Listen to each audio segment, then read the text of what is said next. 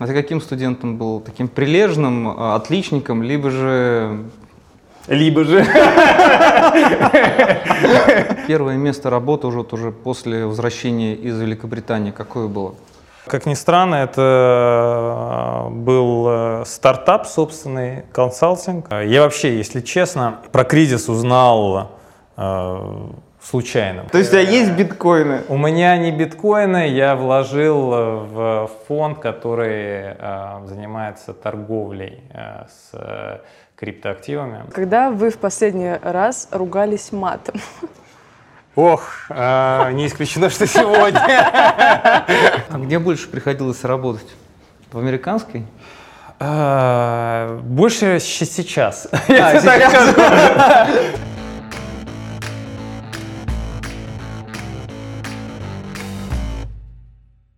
Рустам Алиев, партнер Goldspilot BLP, в 2003 году окончил МГУ имени Ломоносова, а в 2005 году окончил University College London, University of London.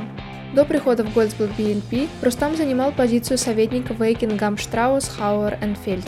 Согласно исследованиям международного юридического справочника Best Lawyers, в 2017 году Рустам был признан юристом года. На протяжении нескольких лет подряд отмечается в списке рекомендованных юристов Chambers and Partners. Legal 500 и многие другие рейтинги также упоминают Рустама Алиева в качестве рекомендуемого эксперта в сфере недвижимости.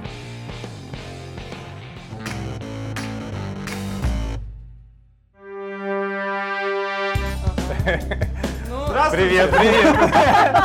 Спасибо, что пришел. Вы уже спелись. Да. Ну, тогда буду брать интервью двоих. Пойдемте. Наконец-то.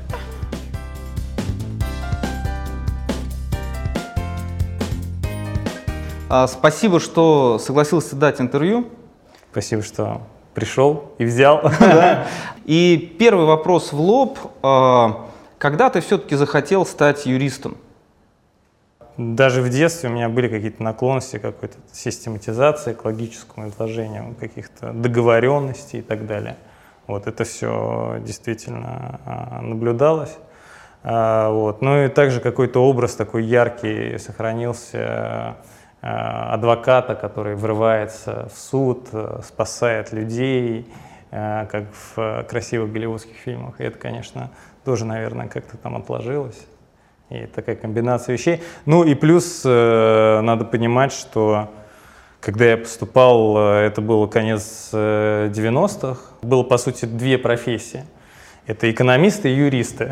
В общем-то, там э, особенно ничего не обсуждалось, там, как сейчас, там, стать там, поэтом, э, танцовщиком или э, музыкантом, э, там, как-то считалось не очень серьезно. И, э, в общем-то, родители, наверное, тоже в какой-то мере подталкивали к такому решению.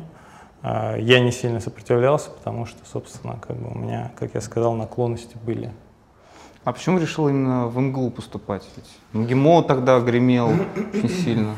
Гремел МИГИМО тогда очень сильно действительно. И я думал про МИГИМО, но я думал про МИГИМО в другом разрезе. У меня отец заканчивал МИГИМО, mm. и он по дипломатической линии. И у меня были мысли действительно идти и по этим стопам тоже. Э, но э, Э, когда я все-таки понял, что скорее э, юрист, э, скорее юридический, то ну, было ощущение, что МГУ все-таки в смысле какого-то фундаментального юридического образования это лучше и глубже, фундаментальнее. Поэтому было принято решение, что давайте попробуем МГУ. А вот с ребятами, с которыми учился в МГУ уже, а, вы сейчас поддерживаете отношения, встречаетесь? Естественно, так же, как и во время обучения, с некоторыми поддерживались отношения. Вот. Есть друзья, с которыми до сих пор достаточно плотно общаемся и встречаемся регулярно. А ты каким студентом был? Таким прилежным, отличником, либо же либо же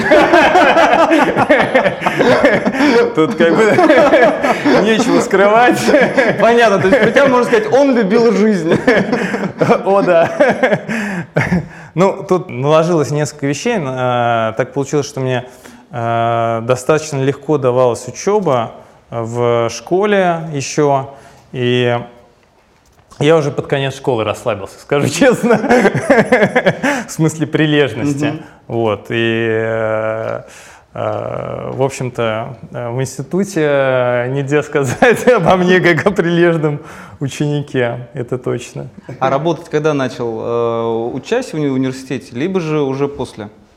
А, ну, всерьез после, конечно, у меня были поползновения некоторые во время обучения, и в, особенно в конце пятого курса. Всерьез я не учился до этого времени, и ну, даже сравнивая там, с современными а, ребятами, я понимаю, что вот как э, сейчас там, со второго курса люди уже там, идут, пытаются, устраиваются и полноценно работают э, да, у меня таких мыслей не возникало в принципе. Вот. А вот в конце пятого курса я э, был помощником адвоката в одной коллегии и где-то там, ну, недолго, менее года проработал, наверное. Потом я уехал в Англию учиться на год, э, вот, и уже по возвращению из Англии, где-то 2004-2005 год, я уже всерьез начал работать. работать. И первое место работы уже, уже после возвращения из Великобритании какое было? Как ни странно, это э, был э, стартап собственный, консалтинг, да. Мы с э, рядом друзей, родственников организовали. Ну, у меня двоюродный брат тоже учился на год младше меня в университете плюс еще там наши друзья, тоже юристы. Вот. Мы, собственно, все вместе объединились и организовали некий консалтинг и обслуживали интересы холдинга э, и связанного, ну, связанного э, прежде всего с этим холдингом бизнеса, да, ну и как бы там ряда других клиентов, которые э, возникали в процессе. Э, вот это где-то продолжилось, наверное, там полтора года, Э, после этого я, я понял, что э, я не отстрою той карьеры, там, которой хотел бы, не буду заниматься там, теми делами, проектами, о которых мечтал, и, в общем-то, решил э, уйти и э, попробовать себя на поприще иностранных э, юридических фирм, где все-таки была уже отстроенная, отстроенная история, практика, фирма, и я понимал, что мне нужно чему-то там учиться скорее, чем, нежели чем свое создавать с нуля, придумывать колесо. Вот. Э, фирма, собственно, там продолжает существовать сейчас. Да? Это, да. А можешь назвать ее? Lex Systems. Mm. Да. Она продолжает существовать. Вот. Э, ничего такого, собственно, там особенно примечательного там не происходит, но там есть ряд клиентов, э, которых продолжают обслуживать, но как так, уже без меня. Понятно. А когда ты э, пришел э, уже в качестве наемного сотрудника, фактически из своей компании, а, что сложнее всего э, было в себе перебороть? То есть ты легко влился в коллектив наемных работников, либо же приходилось работать над собой? Не, это было очень легко и непринужденно. Более того, я этого очень хотел, мне это было дико интересно. Поэтому э, я тут же влился и начал впитывать все происходящее вокруг. И там никакого слома или... Ну, во-первых, надо понимать, что возраст еще да, достаточно. Юн в смысле, может быть, юридическом, mm-hmm. и э, как, каких-то проблем с тем, чтобы влиться, начать работать не было. Было, наоборот, дико интересно. Вот этот международный аспект, да, с которым ты начинаешь э, взаимодействовать тут же. Э, вот комбинация этих вещей. Очень молодой коллектив тогда был. Там первое место, вот, первое место работы в э, английской фирме Cameron McKenna. Э, и я там достаточно долго проработал, пережил, там был мержер там нескольких mm-hmm. юрфирм, там CMS такая фирма потом появилась. Да-да-да. А, вот. И там был очень молодой коллектив, и очень здорово там было работать, интересно. Мы вместе проводили досуг часто с э, ребятами, с которыми работали, и засиживались ночами. То есть это все было прямо то, что, то, что я искал. А можешь вспомнить какой-то вот свой э, такой успех компании, когда э, ты мог гордиться этим перед всеми своими друзьями? Самый первый успех. Самый первый успех, э, ну, прежде всего, когда я попал в эту компанию, это для меня уже было успехом некоторым. Э, э, наверное, вот один из примечательных случаев, э, это, были, это была середина 2000-х, 2006 год, по-моему, или что-то такое. И надо понимать, что тогда рынок был на пике, все были дико востребованы, э, юристы были востребованы. Э, мы часто делали работу, мы, я имею в виду какой-то младший персонал в юрфирмах, э, где не всегда имели достаточной квалификации, да, мы чему-то учились в процессе.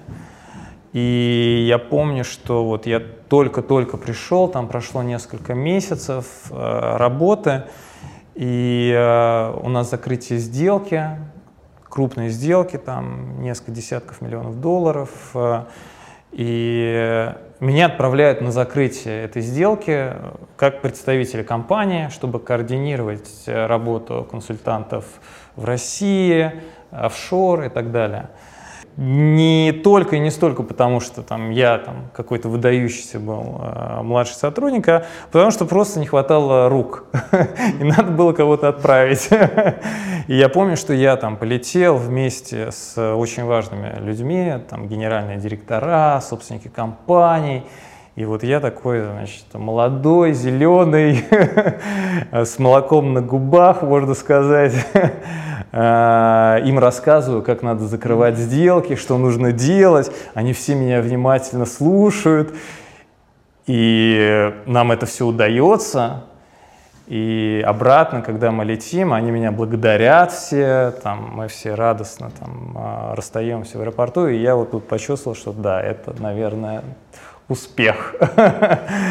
вот. Но это, как я сказал, да, это а, не только, не столько какие-то мои данные, это просто была а, такая природа а, бизнеса в то время.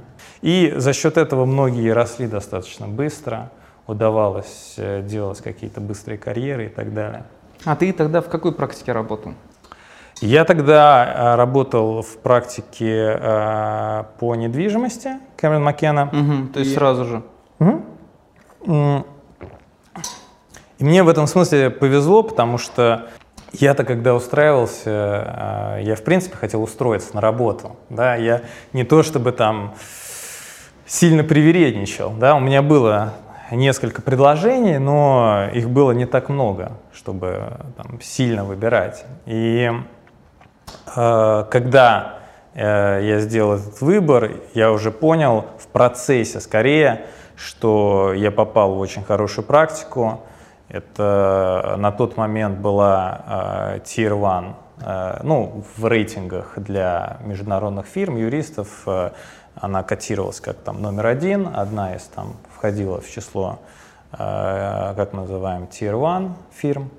И это была очень мощная практика с очень э, сильными клиентами, интересными проектами, то есть самые там, большие знаковые сделки, которые происходили на рынке, э, знаковые клиенты, со всеми удалось поработать. В смысле фирмы даже было э, очень сильно, потому что э, где-то порядка 30% э, всего юридического персонала составляла как раз вот эта практика. Самыми широкими вопросами я занималась. Э, это, когда я говорю недвижимость, надо понимать, что это и э, корпоративные сделки с недвижимостью, инвестиционные сделки, э, совместные предприятия, это и такие базовые вещи, как там, аренды, как development, строительство, финансирование каких-то проектов. То есть это широкий очень комплекс. А, практика действительно была локомотивом, и за счет этого ну, мне удалось многому научиться, и э, в определенном смысле это была удача. удача. Слушай, расскажи, ты сейчас занимаешься только недвижимостью, либо же что-то еще появилось в твоих э, интересах? Слушай, ну сейчас э, нет, не только недвижимость, я продолжаю заниматься вопросами недвижимости в самом широком смысле этого слова. Э, работаю на инвестиционных сделках по продаже активов, занимаюсь какими-то совместными предприятиями, каким-то там большим девелопментом и так далее. Помимо этого сейчас э, достаточно много M&A проектов, которые не всегда связаны с недвижимостью. Это органически, в общем-то, э, стало продолжением того, что я занимался в рамках недвижимости, покупая и продавая компании, которые, у которых бизнес, собственно, вокруг недвижимости вертелся. Вот. Сейчас это не всегда недвижимость, да, это могут быть другие активы. А, но предмет э, работы примерно такой же, то есть это M&A, это проектная работа, э, быстрые какие-то там сделки или долгие сделки. А, из относительно новых интересов э, сейчас мы тоже стали интересоваться последними веяниями, связанными с криптоэкономикой, сопровождаем некоторые ICO, Uh-huh. И э, вопросы, связанные там, с э, привлечением инвестиций для майнинга э, и так далее, и так далее. И это достаточно интересная тема, мне нравится вообще все, что связано с технологиями. И э, сам по себе предмет, он достаточно интересный, и сейчас э, некий бум, э, как ты сам, наверное, знаешь. Вот. А ты сам не покупал биткоины, нет? Ты же рисковый человек. А, ты знаешь, я проинвестировал, э, да, некую сумму денег. То есть у тебя есть биткоины? У меня не биткоины, я вложил в фонд, который э, занимается торговлей э, с криптоактивами. Вот, да, я некую такую инвестицию произвел. Ну, посмотрим через год, будешь в плюсе или не совсем. Можем обсудить. Не знаю, хорошо. Не уверен. Хорошо. А тебе приходилось ночевать на работе? А, конечно, это вообще регулярное занятие, более того, я тебе скажу. Но этого не стоит бояться, да, я сам по себе, что называется, транзакционный юрист, да, там человек, который работает на сделках именно. А, и обычно, а, вот особенно к моменту подписания или закрытия сделки, все становится очень интенсивно, и зачастую приходится проводить э, какое-то непрерывное время в офисе, на работе, а, у себя или у клиента. Вот. И такое периодически нет-нет да происходит. И, собственно, на протяжении, наверное, всей моей карьеры, то есть это никогда не было каким-то там дилбрейкером для меня – и, в общем-то, наверное, не должно быть дилбрейкером ни для кого, кто хочет заниматься транзакционной работой. Конечно, есть э, менее э, интенсивные в этом смысле э, дисциплины, где люди не всегда и не так часто задерживаются.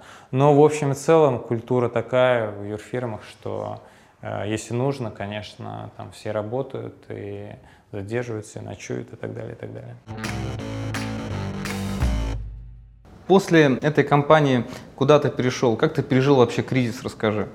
Потому что для э, многих юристов, которые начинали в нулевых, э, кризис стал такой определенной точкой потрясения, когда вдруг резко э, сузилась клиентская база, и консалтинг стал развиваться немножко по другому направлению. Расскажи про это.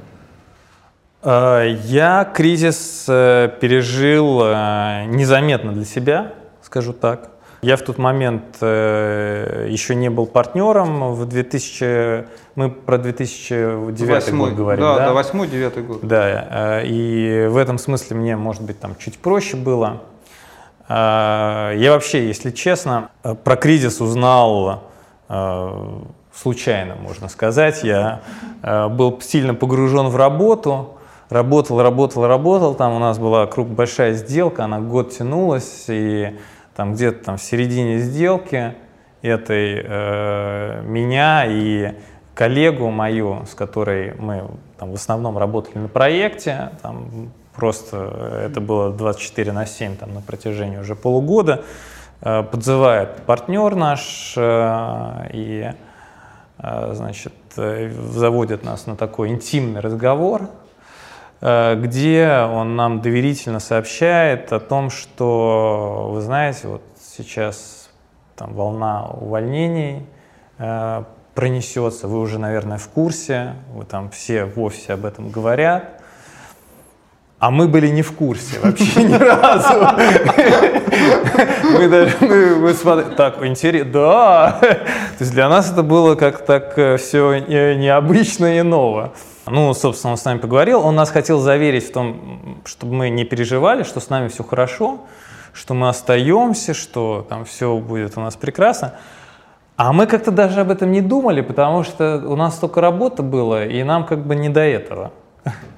Вот. Это вот так непосредственно кризис. А вообще, конечно, фирма наша э, пережила его достаточно непросто, потому что как раз-таки э, вот тот самый мержер, про который я тебе говорил, он произошел э, 1 января 2009 года, э, в самый пик.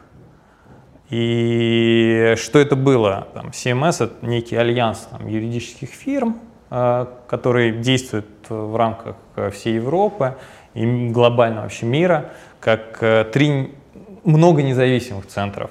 В Москве было три офиса немецкий, французский и английский. Это были офисы независимых, в общем-то, компаний. И было принято решение глобально объединить эти офисы в один. Собственно, вот этот такой полноценный мержер произошел. А, была специально для этого создана компания, объединили всех сотрудников, единый финансовый центр и так далее, и так далее, и так далее. А, и это означало, что мы в момент кризиса стали чуть ли не там крупнейшей или одной из самых крупных международных юрфирм. Сразу после кризиса, по-моему, у нас порядка 150 юристов только было, что по тем временам очень много считалось. Да и сейчас, в общем-то, это очень серьезная цифра. Кризис. Да, мы вот только объединились, сняли очень дорогие там, помещения под это дело и кризис. И, конечно, бизнес подпросел, естественно, это серьезный удар, и, конечно, это очень тяжело далось компании. Э, сейчас уже все там, более-менее наладилось, там, фирма сильно видоизменилась уже, да и я, собственно, уже не там давно. Ну и где-то э, через э, некоторое время после кризиса так получилось, что мы тоже командой там, приняли решение перейти в другую юридическую фирму, э, американскую юридическую фирму. А скажи, пожалуйста, вот ты поработал в европейской компании, да, и перешел в американскую. В чем отличие, на твой взгляд? Что бросалось сразу же в глаза, либо же что ты понял впоследствии? Ну, во-первых, надо понимать, что я сначала поработал в английской компании, потом я поработал немножко вот в этой объединенной компании, которая представляла собой некий симбиоз действительно европейский. И вот потом в американской действительно. Ты знаешь, везде культуры немножко отличаются, и это, ну, наверное, связано как-то там с национальным характером. Вот потому что и англичане, и немцы, и французы, и американцы все немножко различную культуру имеют. И это, конечно, отражается и на людях, на бизнесе, на подходе. Но в общем и целом я не могу сказать, что э, какая-то кардинальная разница. Есть, конечно, нюансы, да, если сравнивать там европейские, английские юрфирмы и американские, наверное, надо сказать, что там немножко другой подход к некоторым базовым э, вопросам, как функционирует фирма. Да? Там есть такие понятия, как э, leverage, например, да, это количество юристов на партнера. Э, он в американских фирмах меньше, то есть, если там в европейских фирмах, в английских считается на одного партнера 3-4, там, а иногда больше юристов, это нормально то в американских не редкость, когда один-два юриста на партнера, и это тоже нормально. Разный подход э, к системе биллинга, к системе учета времени, там более высокие требования, наверное, в американских фирмах по количеству часов, которые люди должны заносить. Чуть более в этом смысле подход э, английских юрфирм проще. Но э, в конечном итоге визави работы фирмы по отношению к клиенту, я не могу сказать, что э, серьезная существует какая-то разница. Да? То есть сервис, который и в том и в другом случае получает клиент, очень часто похож и зависит скорее от конкретных людей. Да? Потому что ну, фирма — это все хорошо, но фирмы состоят из конкретных людей, которые там сегодня в одном месте, завтра в другом. И, естественно, эти люди, они, собственно, как бы и являются фирмой. Да? Они представляют у себя то, что получает клиент в конечном итоге. А в этом смысле разницы как раз-таки практически нет никакой. Вот. А внутри, конечно, там есть своя кухня, свои какие-то нюансы, подходы, мелочи. Там более, может быть, роскошные офисы у американских фирм часто. А, вот. Но это все какие-то такие мелочи жизни, это не, не есть главное. Поэтому... А где больше приходилось работать? В американской? Больше сейчас. Мне кажется, это не зависит от фирмы тоже. Да? Это, опять же, зависит от э, времени, это зависит от твоей позиции да, и от э, твоих каких-то, наверное, желаний, мотивации. Вот. Сейчас э, скажем так, вообще в принципе после э, партнерства как-то это приобрело какие-то новые краски, все то, чем я занимаюсь, да, появился какой-то э, предпринимательский элемент э, во всей этой деятельности, да, он стал очень ярким, ярко выраженным, и это требует э, еще большего времени и э, приходится вкладываться. Футбол или хоккей? Футбол. Почему? А, ну, как-то так получилось, что с детства футбол был в периметре скорее. Играете, любите и смотрите, играете? Ну, наверное, я сейчас уже не играю, но там в детстве поигрывал, да, немножко во дворе бегал, конечно. Я тоже очень любила, да. Ну, в общем, классно. Нет, серьезно говорю, я больше в хоккей играла, чем музыку слушала для девочек. А, хорошо, второй вопрос. Когда вы в последний раз ругались матом? Ох, э, не исключено, что сегодня. Ну, я не помню, э, навряд ли это было какое-то яркое событие в моей жизни. То есть это как бы регулярно просто происходит, и в этом ну, нет, ничего такого. Э, ну, это часть русского языка, что уж стесняться. Да, полностью с вами согласна. Не можем никак это как бы убрать из своей речи. Третий вопрос. Сколько минут нужно, чтобы заварился доширак? А, я думаю, пару минут. Пару минут. Откуда вы знаете эту информацию? Это, ну, я заваривал доширак в своей жизни. Когда-то давно, да? Когда-то давно, да. Я уже отошел от доширака. Но... Но почему-то вот две минуты И вкус остался, и минуты вот отложились. Вкус до сих пор не могу от него избавиться. Все, отлично. Я рада, что вы справились с этим вопросом, потому что, на мой взгляд, он был самый нестандартный из всех, когда я какие-то задавала. Ваш любимый предмет в школе? В любом случае он был. Ох, э, ну он менялся на протяжении Согласна. всего моего обучения. И э, э, сейчас уже, ну, наверное, в начальных классах э, и что-то было связано, наверное, с математикой, и потом да, далее где-то класса до девятого, а потом гуманитарные науки больше стали интересовать, история, наверное угу. история. И это юриспруденция от даже от преподавателей меня или просто от э, того? Это, ну, это, да, это от преподавателей, конечно, в первую очередь зависело, от преподавателей. То есть были хорошие преподаватели по математике и по истории? А, по истории, по математике, по литературе э, были очень хорошие преподаватели, но литература, э, скажу честно, э, не очень у меня задалась поначалу, да. да.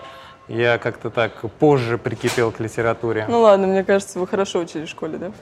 А, в общем-то, да. Хорошо. И последний вопрос. Три вещи, которые бы вы изменили в российском праве? Ох, а, ну, а, суды, суды, суды. Как бы я-то, наверное, отвечу так. Это как один пункт, не три. Ну, как бы в моем представлении все крутится вокруг этого, да, и а, там вопросы Э, эффективности, неэффективности, того, что можно много чего поменять, да, но пока мы, наверное, не поменяем судебную систему, которая, э, собственно говоря, ответственна за принятие там, угу. всех решений на основе права, то говорить о каких-то там вопросах изменения права, мне кажется, не, ну, не имеет много смысла. Я много могу рассуждать на эту тему. Да, ну, в общем, начнем Там- сначала с судов, и вот когда вот суды уже будут, да, работать по тому механизму, как это задумано, в идеале. В идеале, да, когда там независимая судебная власть у нас появится. Да, мы вчера тоже об этом разговаривали на нашем интервью. Да, я согласна с вами полностью. Все, спасибо вам большое. Спасибо Было вам. очень интересно. Взаимно. Та-дан! Конец. Как ты принял решение э, уйти из американской компании и уже, э, можно сказать, с одной стороны вернуться в английскую, с другой стороны э, присоединиться к российской компании?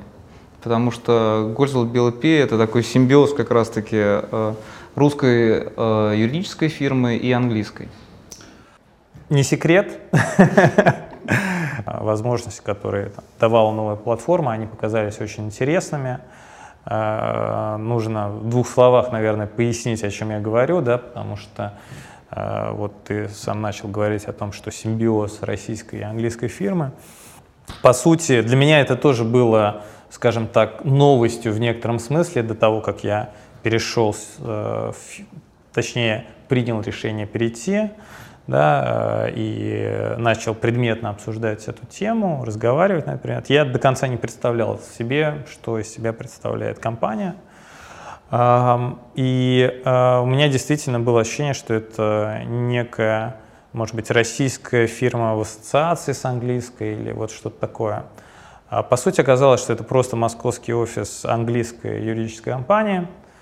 И в силу э, бренда, известности э, бренда э, нашего управляющего партнера, э, собственно, название в России такое, какое оно есть. Да? И это имеет свое объяснение, потому что когда фирма приходила на российский рынок, это был конец 2000-х, на тот момент уже весь рынок был заполнен множеством юридических компаний, английских, американских, европейских. И, конечно же, строить практику с нуля в то время казалось достаточно сложным и муторным процессом. А на тот момент, э, ты знаешь, э, компания была такая Пепеляев, Гойдл партнеры, там, э, решили разойтись э, практиками.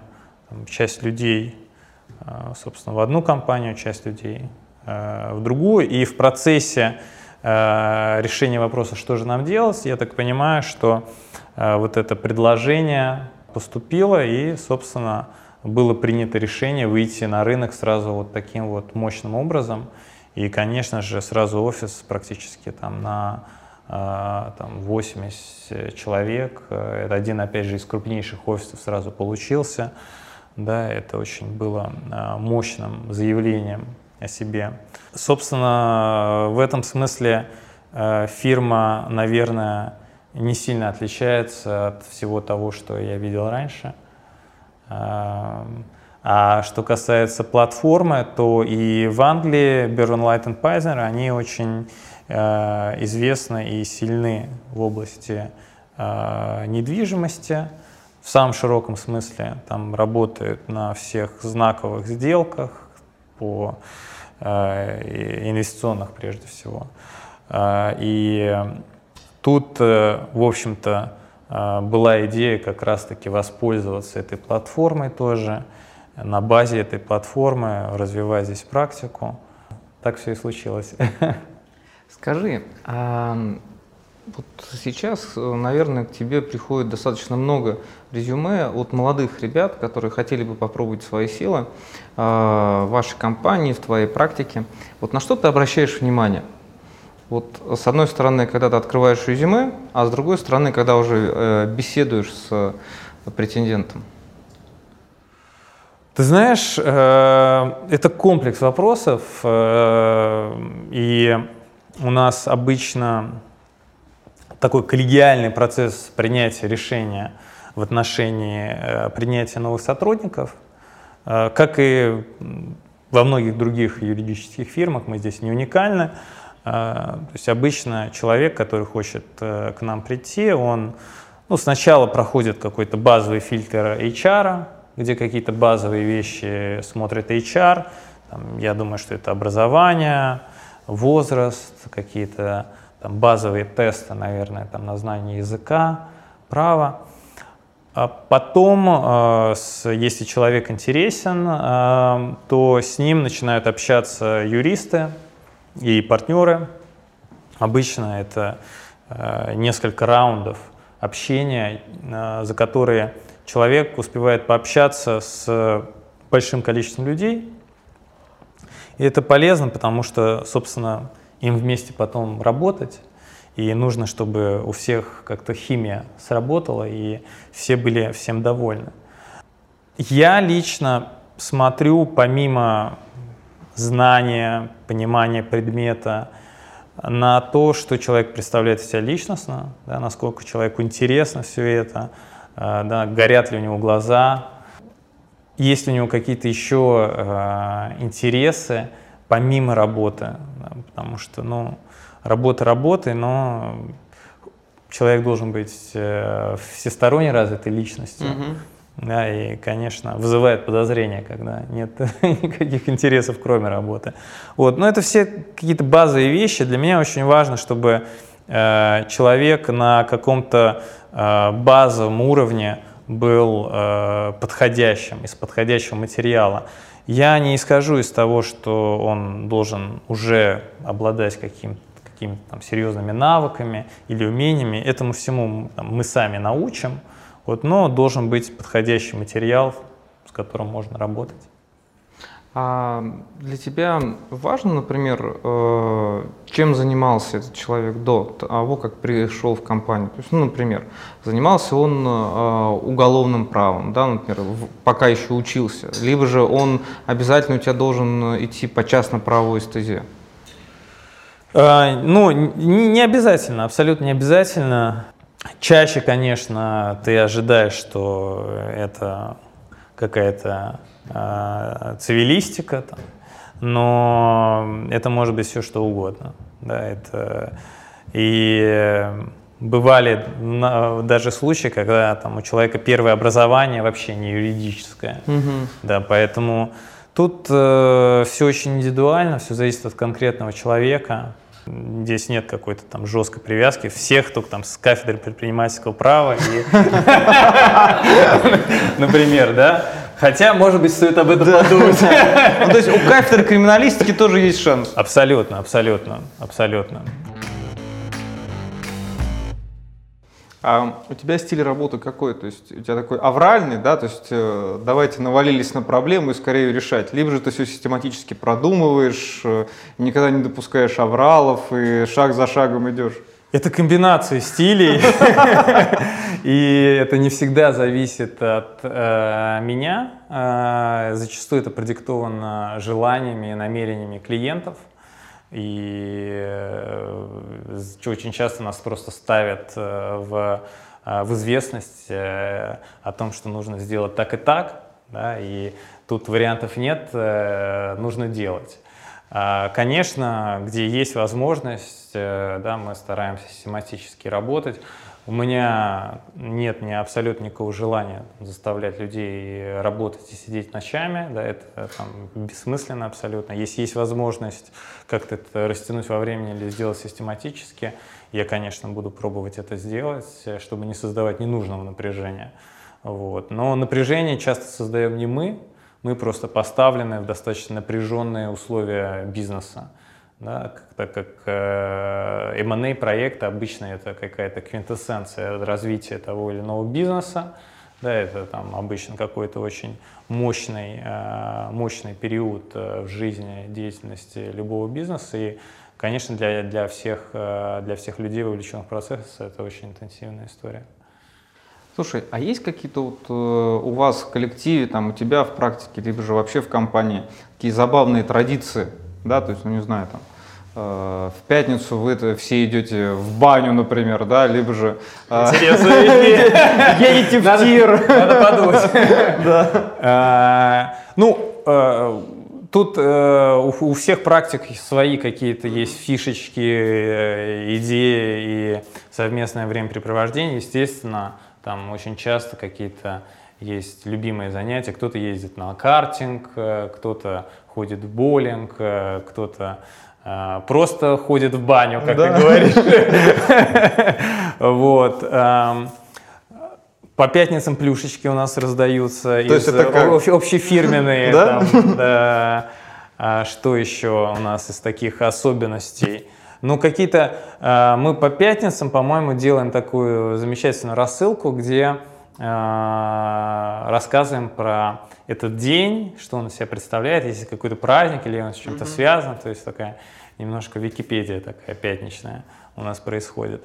В общем и целом, на дни рождения часто э, люди как-то стараются отличиться, там кто-то любит традиционно приносит сыры, например. Да там, то что? Да, вот как бы там. Я просто, извини, что тебя перебиваю, я просто в сети нашел э, вирусное видео такое, где вы э, в таком очень своеобразном стиле описывали закрытие сделки.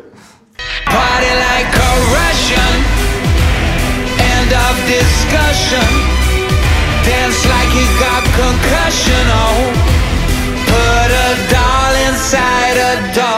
и это происходит не в таком, наверное, формате каждый раз. А, и не по пятницам. И не по пятницам. Нет, если серьезно, то а, это видео мы записывали для а, общефирменной э, нашей встречи. Там каждый из офисов подготовил небольшое видео. И э, это должно было быть э, видео с юмором, с песней для некое такое игровое Евровидение. А, ну, мы тут отличились, я могу сказать, что у нас, у нас видео получилось серьезное. Прогремели. А скажи, пожалуйста, а, ты рисковый человек вообще по жизни? Мне кажется, что да насколько юрист может быть рисковым человеком. Потому что, в принципе, а, профессия, ты понимаешь, откладывает некий отпечаток на человеке. И когда ты постоянно думаешь о том, как избежать рисков, как перестраховаться, как прикрыться, а здесь, а тут, а вот если вот это произойдет, а об этом мы не подумали, да, естественно, это откладывает некий отпечаток на психике человека, и, конечно, ты уже несколько иначе смотришь на мир, э, иногда циничнее даже, можно сказать. Но э, при всем при этом, мне кажется, что да, я иногда делаю достаточно много э, рисковых и необдуманных вещей. Например? Ой, слушай, ну это были различного, начиная от моих увлечений и хобби, которые связаны с риском для жизни – и заканчивая какими-то там инвестициями в какие-то проекты, знаешь, там то, тоже начало карьеры, да, там mm-hmm. с, с некий стартап, это тоже там некий риск, да, и это все, ну, это все присутствовало в моей жизни и присутствует до сих пор. Я периодически там какие-то э, делаю, может быть, может быть правильные, может быть неправильные вещи там, по совету друзей. Ну, а расскажи про твои спортивные увлечения. А, ну, э, я люблю экстремальный спорт э, в широком смысле этого слова.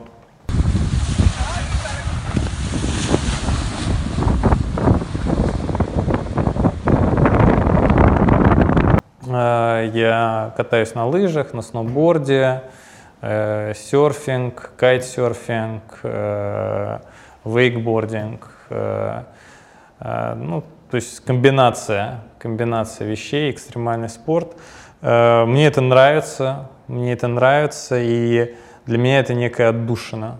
Да, это тот, можно сказать, что даже медитация в некотором смысле. Слушай, а коллег, друзей вовлекаешь? Обязательно, обязательно. И меня вовлекали в свое время, и я вовлекаю. Это порочный круг. Понятно. Вот, но и э, на самом деле я не одинок. Э, я так смотрю, что достаточно много людей вокруг э, сейчас увлечены спортом и экстремальным спортом в том числе. Я даже периодически у меня бывают какие-то интересные знакомства там на пляжах где-нибудь э, э, за экватором, и ты узнаешь, что человек тоже там работает в какой-нибудь юрфирме. Такое достаточно часто происходит, надо сказать, это не редкость. А, хорошо. А, а фильмы какие тебя привлекают? Смотришь вообще фильмы, хватает времени? Конечно, нет, и фильмы смотрю, и музыку слушаю, и книги читаю, то есть тут э, хватает времени на все, может быть, не на все, на что хотелось бы, вот, но по чуть-чуть э, удается урывать что-то. Э, фильмы самые разные, начиная от э, широкого проката, заканчивая каким-то артхаусом или какими-то там, старыми фильмами. Последнее, что я посмотрел, «Аритмия», по-моему, я посмотрел последнее в кино. Ну и как тебе? Будь, будни врача скорой помощи. Эм, мне понравилось. Мне понравилось, и э, все сравнивают, э, обсуждают этот фильм э, в сравнении с фильмом «Нелюбовь», наверное, сам знаешь, и такие два ярких, наверное, русских фильма последнего года. На фоне нелюбви мне аритмия понравилась больше, чем нелюбовь. Наверное, меня сейчас закидают критики. Но вот э, как-то мне показалось это более э, каким-то светлым фильмом, что ли. Местами, местами мне показалось не некоторый такой романтизм, с которым заигрался режиссер, и там чересчур уж э, такие герои романтического склада получились. Но, в общем и целом, фильм очень-очень достойный. Рустам, спасибо за интервью. И традиционный подарок, так как все, что только можно, я тебе уже подарил, все книги, мы встречаемся часто, я тебе вручаю э, журнал студентов юрфака МГУ, очередной номер. Читай. Спасибо, спасибо. Вот. Спасибо, Саша, очень приятно. Спасибо за интервью. Спасибо а, тебе. Коллеги, подписывайтесь на наш канал и помните, что юристы тоже люди. Пока-пока.